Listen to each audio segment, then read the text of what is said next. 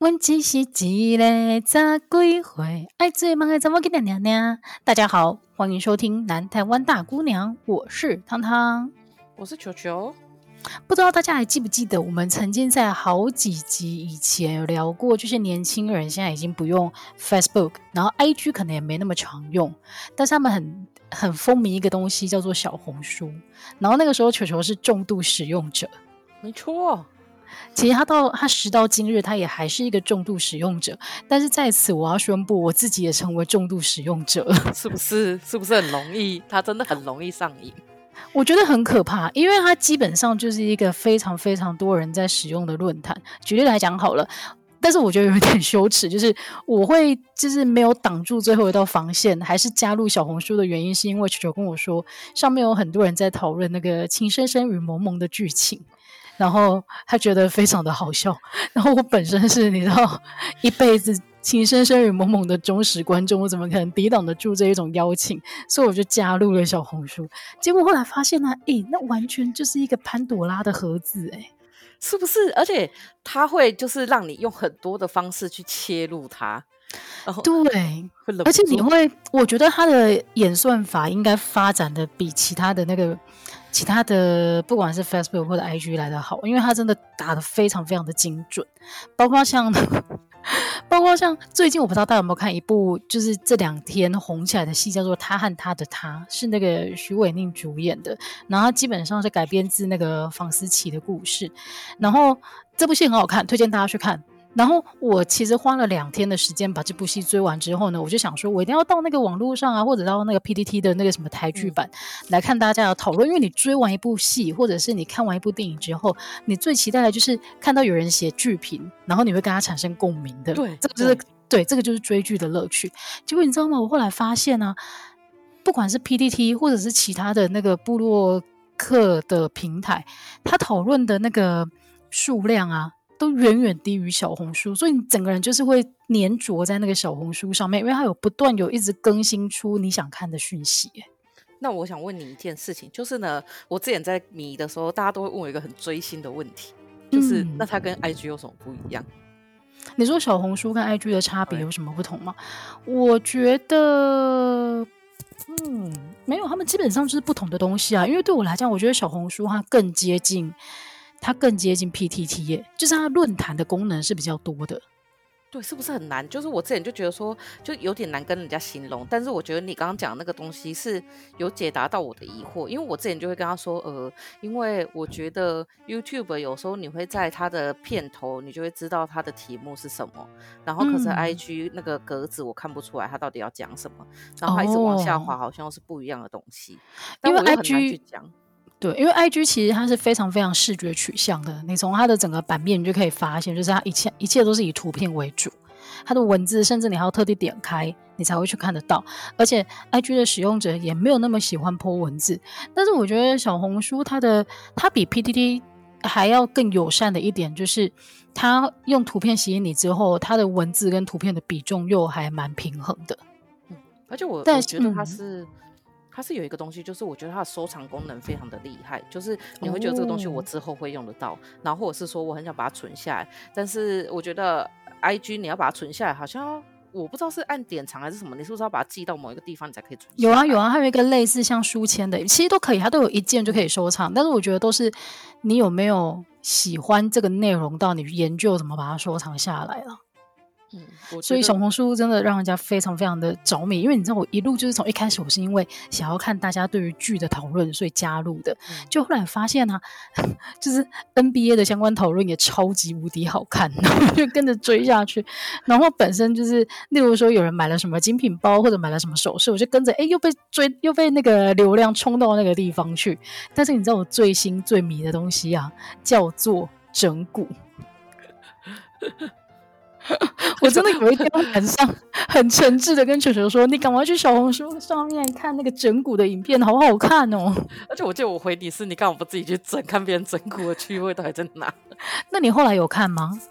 有啊，但是我就是看了以后就会去做这件事的人。哦，哎，我觉得这真的就是差别，因为我就觉得看别人就是被凹来凹去很好看，而且我自己好像就觉得可以想象一下那个舒爽的感觉，因为它会发出那种嘎嘎嘎的声音，就觉得哦，好像真的身体某一处的酸痛或者某一处卡住的地方，就是被你知道吗？打通了。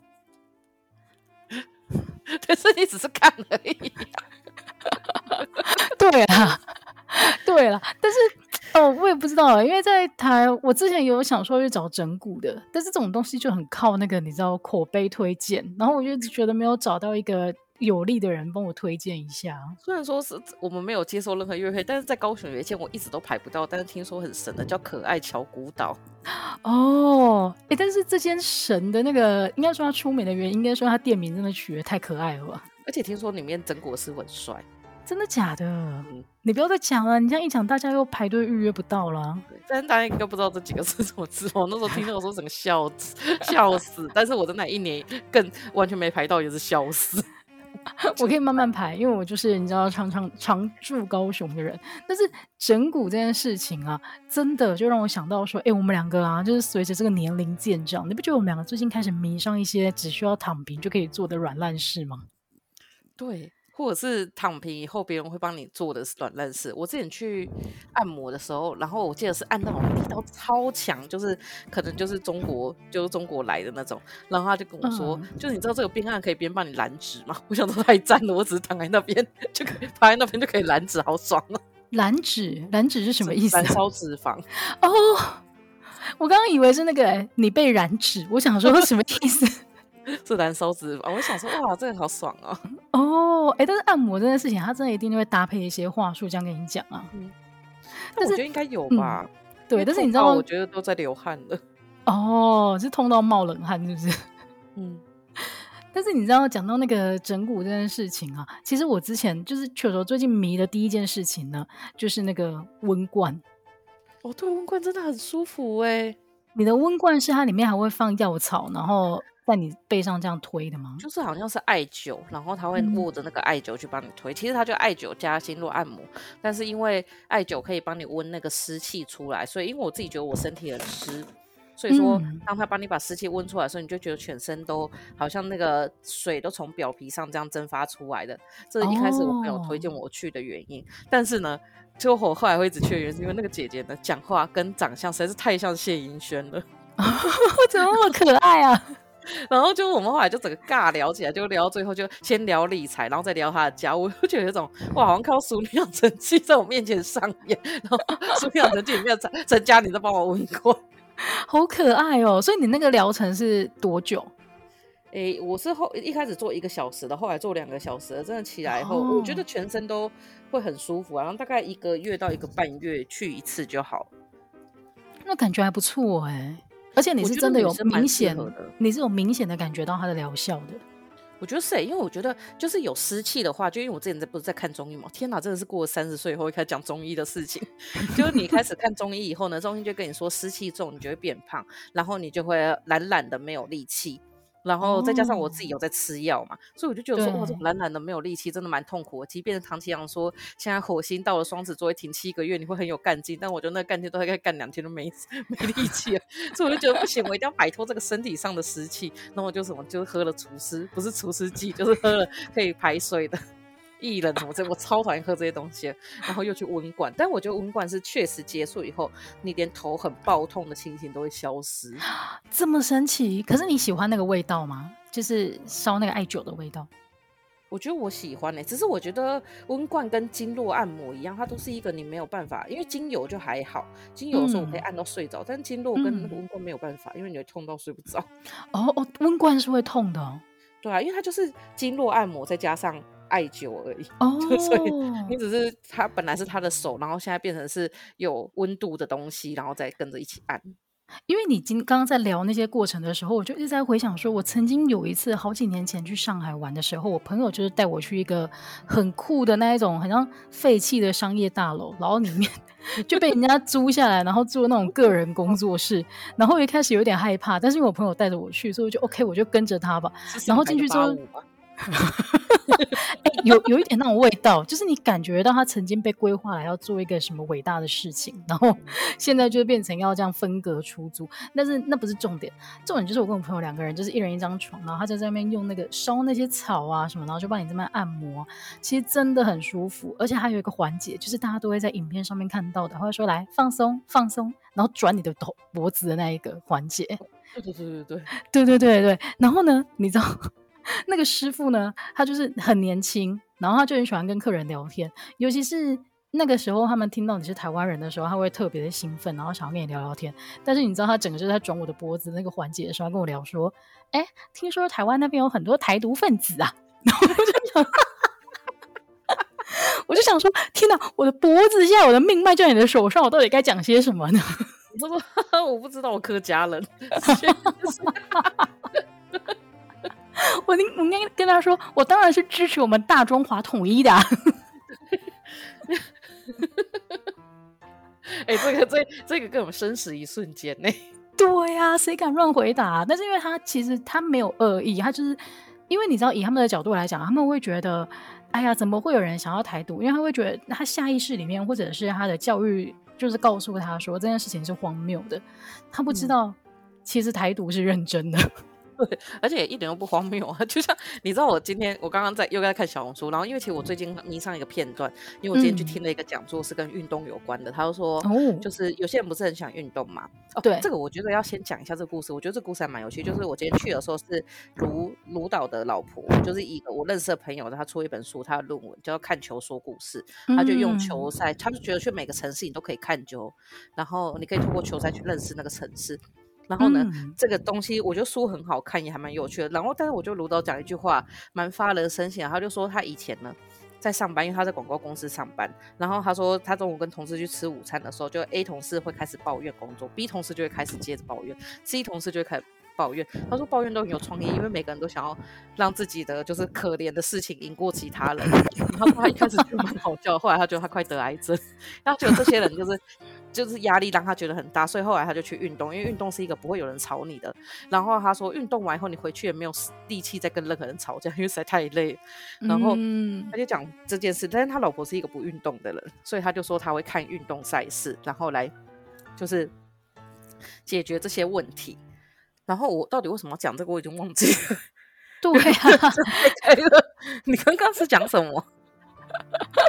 我刚刚是台独分子是认真的，台独分子是认真的。然后，哎，我真的忘记我到底为什么哦。然后呢，因为我所以后来我就是刚刚就一直在看那个奥运的片段，就你知道中国人就是一个。就是团结意识非常强，所以什么东西他们都觉得中国最好，中国最赞。那当然，中国体操真的很厉害。嗯，然后就有一个呢是，就有一个他想要表演一个后来被禁止的项目，就是什么大回旋。然后就大家就说：“ Okay. 天哪，这个大回旋，那个只要杆子的质量，就我先用他们的话，杆子质量只要一旦不行的话，那它就飞出去了。然后就有弹幕就跳出来说：反正不是中国制造，没关系。”旁边就这么多中管跳出来说：“中国制造的才是最好的。”我就想说：“哇，我就看那个真的很舒压，因为就是你会觉得中国人真的对自己国家很有信心，然后但是他们国家出了破事又真的超多的。哎、欸，但是弹幕真的是一个很特殊的中国文化吗？因为你知道，在台湾我们不会，我们会讨论，但是我们不会大辣辣的，就是影响整个。你知道那个你观看影片的那个视觉效果？可是我觉得这其实不是中国，这其实是我不知道我说的对不对，但是我最早看到是在日本的 Nico Nico，他们上面会有超多那种跳出来的弹幕，啊、然后后来就是哔哩哔哩中国就不是 盗版了很多东西过去嘛，哔哩哔哩上面就会有非常多的弹幕文化。那这个我觉得一开始是出现在就是对于二次元世界比较有趣、有兴趣的动漫、动画、漫画文化的，哦、然后后来就变成是弹幕文化。然后我记得之前还有一个超好笑，就是。我那时候在迷一个日剧，那个日剧的最后一集就是男女主角他们在哎、欸，男主两个男主角在附身道开，可是你要看影片是看主声道，然后同步他们就在附身道类似的用弹幕的方式去写说，哎呀，我当时为什么要这样演的？天哪，我演技也太油了吧！所以就会变得很痛苦，就很想要看弹幕的东西，可是你又想要看他们演戏。等一下，等一下，那个东西到底是念弹幕还是弹幕啊？因为我心里面的理解一直是他弹出来的一个讨论方不知道哎、欸。我觉得，因为我从来都没有听过别人讲说这个到底是什么怎么念，所以我有时候会念弹幕，有时候会念弹幕。对对对对对，这是一个谜哎，就像那个 Costco 你都念什么，IKEA 你都念什么一样，就是你从来没有听过你只能用文字来描述。念什么 Costco，然后是你跟我说是念 Costco。哦，Costco，你可以假装自己是英国腔啊，就变 Costco。然后 IKEA，我妹说好像真正要念什么 IKEA 还对 IKEA，对对对。我 记得雅，你还记得雅虎有一个新闻超好笑吗？他 就写说，就是我都什么 IKEA 不是这样念，然后因为他用写的，然后就全部都是 IKEA，这超白痴的。但这个不是今天的重点，重点就是最温冠是球球真的热，就是推荐。其实我也蛮喜欢的，我觉得那因为我本身是喜欢那种药草的味道，而且我是爱到我跟我同事决定，就是在他比较应该是年底后我们会比较轻松一点，我们两个一起去学。哦，哎，这感觉不错哎。对，她是要帮她老公按了，我是要拿来赚钱。OK，我也会帮大家按哦，我会帮我广大的姊妹们按，就包括你，我也可以按哦。好哦，谢谢谢谢。哎，但是既然都聊到按摩了，我觉得我觉得我们就可以一并聊一聊，因为你最近迷上的是温罐，但是我跟我妈妈最近迷上的呢就是经络按摩，但是 它那个经络又有配合精油，然后就是我觉得会痛，但是。你整堂课做完之后，真的是超放松的。而且你最喜欢按哪里？我最喜欢按我。我本来一开始都觉得我的腰啊、肩颈很酸，但是我觉得按小腿真的他妈超舒服哦，真的真的。可是你知道，因为我最常酸痛的部分其实是我的肩膀跟我的肩胛骨，所以他在按那个部分的时候，我真的觉得超享受。然后，可是你就像你讲的，小腿是你莫名其妙会忽略，但是你其实一直会觉得小腿很重。按完之后你会觉得哦，超轻的。我跟你讲，我最近超会按肩颈。真的哦，好了，我接下来就不用依靠那些那个媒体师，我可以依靠你。但是你有印象吗？其实以前我们就常常在台北想要寻找就是可以固定按摩的点，然后，然后，但是其实那个时候我们也去过一些美容中心，私人的。但是我其实真的很讨厌他们的。经营方式，因为他们经营方式就是一边帮你按的时候，还有一边给你推销课程，然后就跟你说，哦，你这个如果包糖数啊什么的，你觉得很划算呢？啊，啊你这样呃什么一个月花多少钱就可以就是保持那个身体放松啊什么的。嗯、但是其实我讲真的，他在推销的时候就觉得压力超大，根本没办法放松。而且而且就是有时候，比如说我去是想要选 A 师傅，然后他按的很好的时候，我就觉得说好吧，那我就买。结果后来要约到他的时间根本就超难的，我觉得就有点是挂羊头卖狗肉的感觉。真的，而且你有感觉，就是一开始你买一堂去体验的时候啊，你都会觉得哎，感觉很好。等到你一包糖下去之后，整个服务都走位了。而且大概你差不多用一半以后，他就会开始，就是你包糖以后，他就会开始问说，那你这次要不要用别的东西？然后就每个都要加钱。然后到一半的时候，他就会开始问说，哦，那你要不要再续约？然后我就觉得有点烦，就是我去一个毫无放松的地方，真的。然后反正，而且最可怕的是，你钱已经付下去了，然后你不按的话，你会觉得哦。可是你每次去，你真的觉得压力超大，所以你知道后来我就发现啊，现在超多那种个人工作室，他出来开的时候啊，他直接就在他的那个，哎，可能是 Google Review，或者是直接他的店名后面就括号不推销不包堂。哎，我后来发现，因为这些店，我不知道，我不知道是不是我们去按的关系，可能都是找过这些店，真的是你不他不推销不包堂，因为你根本要约到他，下次也超难。哦，真的，真的，因为他不需要做这件事情，然后客人就是源源不绝。因为你你按的好，大家就会想要回头啊，而不是说你用一个契约把大家绑在那边。对啊，像我的温冠约了一个月，我到现在第二个月了，我还是约不到，就我已经做了三次。然后有一次，因为我本来就我这次就想要去你家嘛，就是去那个许文华，然后我就说那我跟他改时间，我靠，我到十二月底都约不到。哎，难预约这件事情啊，虽然是题外话，但是你知道我最近不是找到，就是我家附近有一间美甲，真的做的超棒的，他真的是我做过最棒的美甲，很想去啊。但是我跟你讲哦，因为他都会跟你说哦，如果是在他的店里面，就是从就是你如果卸甲然后续做的话，卸甲就是免费，嗯、啊，不然的话就是要收一百块，然后。你知道吗？他每次都说对，但是你知道重点就是，如果你一个月以内续做，你就卸甲免费。然后那一次呢，他就说一个月内做完之后，他就说那续那个一个月内续做的话，卸甲免费哦。我就直接呛他说，可是你一个月以内全部都约满了。他说他说哎呦，好像是真的哎。好啦，那我看一下，就是后来他就帮我通融到说，好像哎一个月后再过两天的那一天，他刚好有空。他说你这天来，我也不跟你收钱了。我觉得他就他们就应该要发那个啊，公车有时候不是误点的话会发一个误点证明吗？他们就是要发那个误点证明啊！我又不是不去，而且不是开玩笑的说哦，可能呃，例如说周末或晚上的时间没有，嗯、他是真的连白天平日都已经没有时段的那一种约满嘞。我懂，我现在是真的会请假去做这些工这些事情了，因为我觉得那个时间点最爽。我觉得很值得，因为大家在今年底以前应该是用不到出国的假了，所以就把这些假拿来放松吧。我觉得请假按摩真的超爽，真的。你知道我同事 上个礼拜，他有一天就是被老板骂到太生气，他气到他说他看到老板就想吐，然后他就突然点的时候站起来说我要请假去按摩了，再见。哎、欸，超值得的，超值得，而且那个你上班时间开心，你上班时间还会稍微比较好预约一点。对，就是有时候他们都会问说，你白天可以吗？可是你不是要上班，我就说可以。我愿意请假，可以，我就说请假。他说你有假吗？没有，扣薪我也去，无所谓了。超激烈的，但是推荐大家，反正年底以前已经没有连假了，大家就把假用下去吧。欸、你讲到那个，我也想到我上一次有一次也是去，因为我就是会固定做一次问罐跟一个经络按摩，然后我上一次也是去的时候，那个就按摩师也是边用边说，哎呦。你这太久没来，这样不行。我说靠，你就是约不到啊，我是不来吗？你会呛哦。对，他就立刻给我再预约下一次。真的，但是你刚刚讲到那种个人的预约按摩，我觉得很舒服，而且很难预约。但是我最近还迷上另外一个是。就是在课，就是很多人可以一起上课的，你就不用单独跟那个按摩师约。但是他不是按摩师啊，他是那个我的瑜伽老师。我的天哪，你那个老师是就像美发店一样，先帮这个人剪一下，就说好，我先帮你处理一下，然后剪个两下以后就去剪下一个。没有没有没有，是我的瑜伽老师。然后他最近呢，就是开了一堂课，就是那个滚筒来松你的筋膜。我不知道大家对于筋膜的了解有多少，但是我的我唯一之前对他唯一的了解就是足底筋膜炎的那个部位。然后还有按摩师口中这个都会粘连在一起，我想说他生来到底是要干嘛的？粘连？没错没错。但是但是最近就是我发现呐、啊，哎，滚筒真是个好东西。我不知道大家认不认识滚筒？滚筒就是以前长得很像狼牙棒的那种东西，然后可以把滚筒讲的一副很像家里的朋友，你认不认识滚筒？不是重点呐、啊，但是重点就是那个东西呢，哦，它真的可以帮你把全身的肌肉都放松，哎，好舒服哦。你记不记得我之前跟一个朋友叫鱼丸一起住，然后那时候呢，他、嗯、就是会买这种东西，然后买了一堆以后，他就硬把我们压上去，我觉得很像零食。对，如果你平常，如果你的筋膜真的粘连的很严重的话，你一上那个滚筒，你真的是痛不欲生，你真的会尖叫的那一种。真的，我觉得就是零零食。但是那个真的很舒服，我就是推荐大家，因为那个。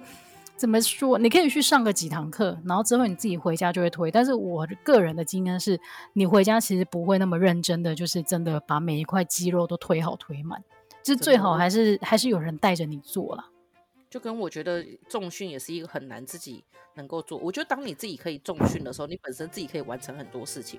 所以自己没有办法完成事情的时候，你就要相信你真的不会完成运动增加这件事情。没错，没错，就像每次像曲儿讲的，你一些重训课啊，你就觉得，哎，其实这些基本动作我都会啦，这个我回家自己也可以做。你回家是不会做的，而且可以，大家这个时候就可以先想一下，你有多少 运动影片是用眼睛看完？你是说小红书上面那一些吗？还有之前就点那个什么，就我记得三明治啊什么之类，就有个什么，就是三嘎子，就是一个筋膜师，他就说你可以试试看这些动作可以帮你松筋，松个屁！我看完以后就觉得松了。每次都是就是躺在床上滑手机的时候，就说试试看这个姿势可以帮助你放松你的肩膀，你就看一看之后说哦好，然后继续躺着滑手机。或者是说你现在你你坐着，你有没有觉得肩膀突然往前就是缩起来有好放松，然后往后，你每天只要做这个动作三次就哦，只有当下会做三次，然后下一次再点到还会再做三次。好啦，所以大家真的是认清一下，你就是一个懒惰的人。所以如果你没有换上全套的运动服，没有走进那间教室的话，你真的就是不会做这些事情的。真的，但是我觉得有一件事情是还蛮值得，就是真的期待去做的，而且会推荐。哎、嗯，是你先推荐我，还是我推荐你？就是除毛，除毛真的好赞。是你推荐我的，是你推荐我的。我跟你讲，这个呢，同时也是，就是我有个同事，他会推荐我一堆奇奇怪怪的东西，因为他还租新装而已。然后他就跟我说：“哎、欸，我这周要去啊。”他就说他那时候说他月底的时候要去蜜蜡除毛，要除私密处。嗯、他说这样除完以后会很舒服啊，什么之类的。嗯、我就说真的假的？我没有试过哎，这样不是就像白虎一样吗？一个一个术语。对，他就他就说没有，那个真的很舒服，而且你月经来的时候会整个叭叭叭这类的。然后我就回来以后就跟我妹聊，我妹就说她有去处，她觉得真的蛮舒服。看看我妹季一季才来一次，她是需要这个东西。等一下你。你会不会揭晓的太低调一点？你妹妹有同意你讲这些吗？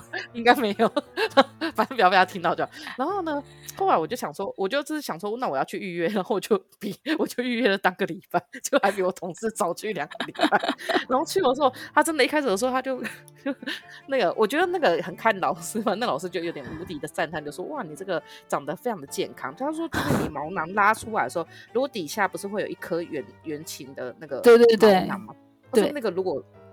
越大颗就代表你这个毛非常的健康，它就会无敌，一直长，一直长，一直长，一直长，一直长。哦，毛囊好像都是偏健康的，就连头发都是。OK，我都可以想象我头发的毛囊应该就是萎缩到一个不行，它们很脆弱。他可能就说啊，等一下不要拔，真的，他们很脆弱。然后那时候拔的时候，哦，刚开始拔真的，我觉得一开始拔的时候真的蛮痛的。可是就是他拔起来，它会不是会立刻摸上去嘛？就是真的可以降痛哎、欸。所以我觉得你以后如果被人家打，就那种不是有人被打一巴掌以后就立刻把手贴上去嘛？所以我觉得那不是演戏，因为那个真的可以降痛，就是你会就立刻觉得啊这样比较不痛。但是你提供的这一个情境也太难遇到了吧？我想说，应该都很好遇到。没有，嗯，反正我觉得就是全除以后就觉得哇，超舒服的。然后我觉得第一次月经来的时候，真的可以明显感受到到底有多舒服。我觉得这个只有就是有月经的人，你才会更加的了解这件事情。真的。然后从那一次以后呢，他就跟我说，如果你下一次你大概一两个月就来一次的话，你就不会那么痛。然后我另外，oh. 对，我另外同事跟我说，如果你是用镭射除的话，好像钱就会跟一次蜜拉是差不多。Oh. 但是我就想说，未来说不定这个毛还是有用处，所以我就还是选择让它存在。我不确定啦，说不定以后科技上的话会有可能，比如说可以治病之类的。不知道，但是我觉得你刚刚讲，就是以女生来讲啊，你生理期的时候那个。干爽的感觉真的会差非常非常的多，尤其是夏天的时候，你从来都不知道原来世界上有这么舒服的一件事情。而且 我觉得我们后来很认真的讨论，你是不是也是你妹他们有先去做？就是哎，没有，我是看到你哦，对，但是其实我我听到的朋友，哦，怀孕的人要准备生产之前也会。对对对，这个好像也是小孩子有头发，不是啊，这个好像现在就是医生也会这样建议的。但是你刚刚讲到会会痛这件事情啊，我真的额外要再岔题一下。那一天呢、啊，我真的是太不痛到那个除毛师跟我说：“哇，你真的都不会痛哎、欸。”那个除毛师不知道你是一个 N 当共烫到也可以还可以继续去跳有氧的人。我就想说，我就想说，哇，你真的是我们真的是初次见面哎，不知道我这一项特殊才华。而且我在想说，你经络按摩如果会痛的话，我觉得你可能身上真的是有一些特定的部位才会痛。反正我就觉得除毛这件事情真的非常非常建议大家去做。但是呢，你除了把身上的毛除掉以外啊，有另外一个东西叫做把毛加到身上去，这个东西叫做雾眉。我真的也是最近迷上，然后推荐大家一定要去做的。雾眉，我真的我记得我去物美是看到你去物，然后你好像物了两年以后，你回来的时候，我想说天哪，怎么还可以存在于你的头，就你的眉毛上？因为尤其是你知道这两年以来啊，不是大家就是因为那个要戴口罩的关系，所以其实呢，哎，已经越来越少人在化妆了。我真的没在开玩笑，我一罐粉底液啊，两年了用不到一半，就是真的很少很少在化妆。一直用的人。对呀、啊，我真的很少在化妆，但是呢，我就发现你不化妆的时候，你的眉毛更重要，因为那是一个唯一会露出来，而且我不知道大家有没有这个习惯，就是那个拍完照以后要修图，因为我个人有很严重的这个，你知道，很严重的屌屌这件事情，就是现在只要每一张照片我一定要修图，然后你就会发现呢、啊，其实戴了口罩之后啊，你反而是需要把眉毛加上去，嗯。我觉得有眉毛真的会差很多。如果你脱掉口罩，就是口红，就你对对对，红一点会好看一点。对，但是当你口罩戴着的时候，你的脸上的重点真的就只剩眉毛跟眼妆。然后如果再远一点的话，真的只剩下眉毛看得到。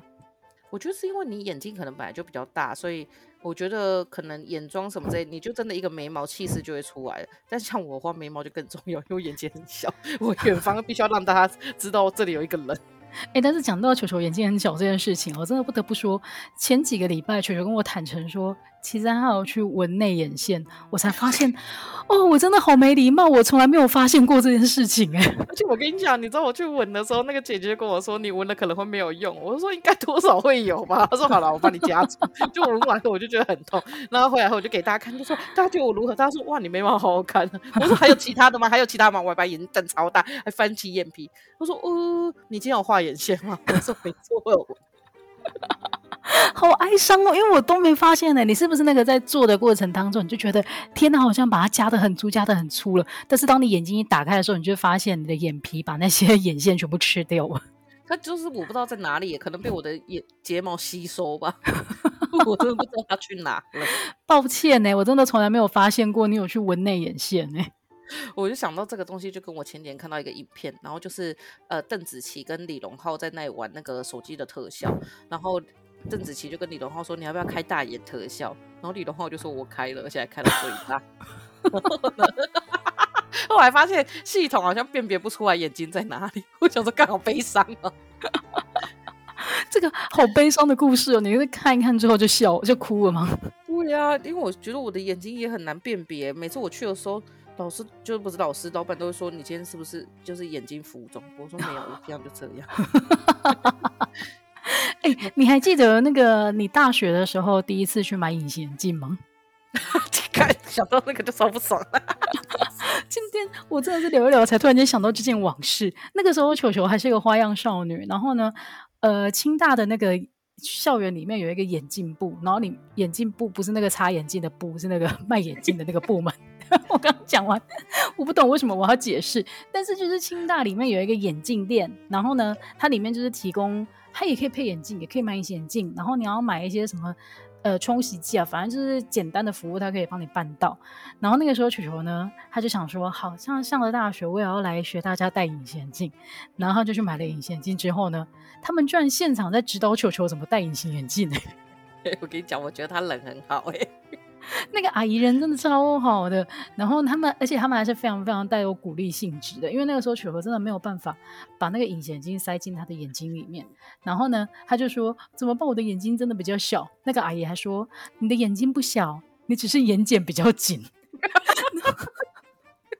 对，然后我瞬间就觉得天哪，这就是一个业务讲话的艺术哎，就是在鼓励了你，但是同时好像又觉得哪里不太对。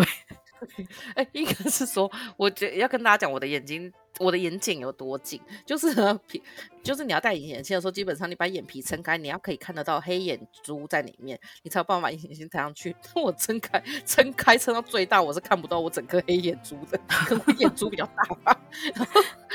我跟你讲，我为什么觉得它很好，是因为呢，我 高中的时候就有想过要变漂亮这件事情。我跟我同学去三重的，我还记得仁爱眼镜，我去那里跟他说我要配眼隐形眼镜，他跟我说戴、嗯、不进去。我想说，我说应该可以吧？他就说，他就跟我说，你看你打开，你看不到整颗眼珠，你是戴不进去的。你真的不要，你就是放弃吧，你以后去镭射。好过分哦，好过分哦！他直接跟你说你戴不进去。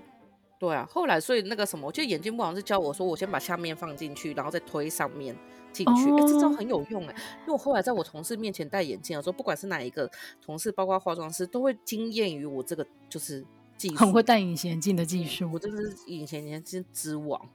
OK OK，好，那在空中再次感谢这个水木眼镜部的姐姐啊，我不知道还在不在。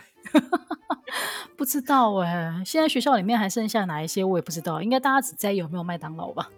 后后来我表姐不是读那个医科嘛，在做医美，她就跟我说我的眼皮脂肪太多。哇，真的是各种说法都有，但是这个可以抽吗？如果真的是脂肪好像可以抽，因为我的好像有些人好像就真的是，因为我应该是眼睛本来就真的比较小，然后这是眼眼睛眼上上面的眼皮其实也是脂肪比较厚，然后是可以抽啦。哦、但他抽他就说，你要不要顺便把眼头开一下？我问他说，那我顺便要不要削个骨？刚刚做上了。还顺便开个眼头，顺便削个骨，然后顺便自自体脂肪，就是打到哪里这样子，顺便隆个鼻子，好顺便哦，顺便再弄个下巴啊什么的。我自体脂肪移植的话，我会变成卡戴珊吧？哦，真的，你就可以实现那个你心目中卡戴珊就是一个很奇怪的，他就是呃呃呃屁股超级大，但是脸超尖。对，我觉得好神奇啊，很像开那个美美颜开过头。对啊，或者是很像日本的那种大头贴机里面，就是拍出来的那个特效。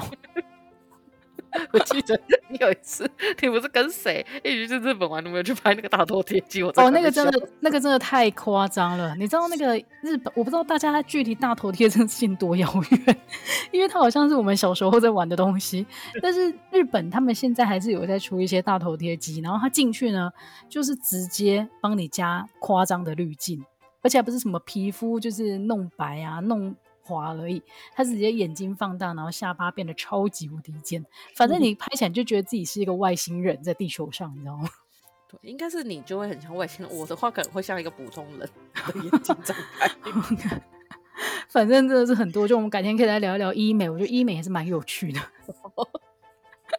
但是讲到有趣的事情啊，哎，我最近还迷上一个我自己觉得好提升身心灵的东西哦，叫做冥想。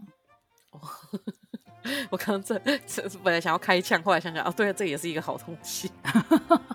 你知道，你知道那个 podcast 上面啊，你如果搜寻冥想的话，真的会很多哎、然后真的很多都是那种，它可能就是十五分钟或者二十分钟一个。一个 section，然后你就可以好好的跟着。我觉得一开始我会想要冥想的原因，是因为我觉得那个午睡的时候，我想要快速的放松，然后就听说这个有用，所以我就去找了 podcast 来听。就后来我发现呢、啊，哎，不止午睡的时候比较容易放松，等到你睡醒之后啊，你的那个精神也会很好，而且你的肩膀也不会酸痛。哎，真的吗？因为我觉得关键就是啊，我们现在，我现在个人我真的太容易就是习惯滑手机滑到睡着，所以其实那个姿势也不正确，然后对身体也不好。但是冥想的时候，因为它就是逼你要躺平呼吸，所以其实你是在一个正确的姿势下睡着的，所以你醒来的时候是非常舒服的。天哪，不知道可不可以一直打呼？话说我前前天吧，大概礼拜三、礼拜四的时候，因为太累了，在办公室，嗯、然后又中午没有睡觉，嗯、然后下午当大家都去开会的时候，不是办公室就会变得很安静嘛？对，就睡着了。但我下一幕就是我同事来叫我起床，然后起来后就发现我旁边人都在笑，我想说干，我一定是打呼，然后而且应该蛮大声的。然后这时候旁边一个每一天都在睡觉的一个主管就走过来说：“哎、欸，球你刚打呼好像吼走。”一下平地一声雷，把那个即将离职的同事吓到站起来说：“刚刚怎么了？你太夸张了吧！而且你是坐着睡吗？”我是坐着睡着的，我就说天哪，我是趴着还是什么？他说没有，你坐得很直，然后他打你。好险，这时候隔壁组的有一个大组就去开会，反正丢脸丢到家。真的，而且你同事为什么没叫你啊？没有，我同事说他们不知道我在睡觉，然后我就拱那一声，然后把他们吓到，所以他才赶快来把我叫醒。哎、欸，这好幽默哦！哎、欸，你知道睡不是午，你不是睡午觉，你是直接上班的时候睡着。之前我们公司有一个同事，他很夸张哎，他因为那个中午的时候，大家都会趴在桌上稍微睡一下嘛，但是基本上人家开灯的时候，你就会被吵醒，你就知道要起床了。他不是哎，因为别人开灯会吵到他，所以他每天都是盖着外套，整个头这样盖在里面，然后睡，一路就是 因为午休时间是到一点一点二十分就结束，他会直接一路睡到两点半，然后才醒来。天哪，他是去关落音了吧？下了地狱他吗？我不知道，但是我觉得很有种哎，因为他真的每天都这样睡哎。会被叫醒吗？还是大家不好意思？就是我觉得大他已经态度太自然了，自然到大家觉得哎，你这样做好像是合理的，然后也不会去叫他，除非是他的直属的主管吧，要不然其实你你一般也不会特别去把同事叫醒吧。嗯，哎，可是我是真的觉得说早上应该还好，但我觉得下午真的要连续工作太久了，嗯，以至于我觉得三点多要睡觉。我觉得那是北部，因为我觉得在高雄就非常非常的平衡，因为高雄是上午跟下午都是四个小时的班，哦、真的，因为对啊，我们都是弹性嘛，所以下午就一点半起床，然后一路上到六点半，我、哦、感痛苦死。五个小时哎，我觉得下午是五个小时超痛苦的，我现在已经习惯四个小时四个小时了。我们也可以做到这件事情啊，就是白天要变成是七点半上班哦，七点半上班就要跟主管独自支撑一个一个小时，我觉得有点痛苦。的确是有点痛苦，但是这个就是生命要找到自己的出路了。像你找到的出路，就是直接在 办公室睡到打呼，然后把同事吓一跳。好险，我是下午才打呼，因为呢，就是因为那天下来以后就先是两个会，第一个会的时候呢是跟那个副执长开会，然后呢，我后来也是被我同事摇醒，我同事说：“哎、欸，副执长在问你问题。”然后我直接转过去看着他，看着我的眼睛，又说：“哦，这个的话我们会记得发彩通的。我根本不知道他为什么我刚刚整个在睡觉。然后我同事就，我同事就说：“干你超强的，你起来还回答对，你真的很有才华哎！因为我记得以前我们班我们室友有一个特殊的才华，就是只要他接到电话的时候，他的声音就是超清醒的。”就是你，就是是我已经在路上。对对，就是那个时候呢。例如说，他要打工，然后他如果睡过头的话，你就会看到他从他在床上哦，他人是躺在床上的，可是他接手机的时候他说：“是是，我现在人已经在路上了，我马上就到。”但是他人躺在床上哎。你刚刚就是那个情形哎，你直接开会的时候接话，但是你刚刚彻底在睡觉。我真的是受不了，直接睡爆。特殊才华，特殊才华，哎！但是讲到最后，你最近还有迷上什么软烂事？买东西，哦，买东西，你买什么？最近有什么好买的？我，就是、我跟你讲，就是被你推荐那个玩鸟社团，然后呢，玩鸟真的是很烦，因为他不是走玩鸟，他连寄来的时间都超晚哦，真的。有些东西买了以后到他寄来，我想说，等一下我有买过这个东西吗？我付钱了吗？但是你不觉得他已经晚到有点幽默？因为我记得我八月中的时候订过一双鞋子，然后他就是台湾制，然后很便宜的那种小白鞋，然后我就想说，他说要等，我说好，我就等。哎，他直接给我到前几天才来，我等了就到八月中九十两个多两个半月才来。好，那我没有等那么久，我算是买了一个益生菌。我那时候肚子很痛，就很想要赶快 吃一吃。结果后来呢，当他送来的时候，我已经开始在吃中药，然后已经顺畅无比。好了，也是过了那疗效了。但是他真的晚到啊！我觉得有一个小小的优点嘛，就是当他寄到的时候，你会发现，哎、欸，这是一个礼物吗？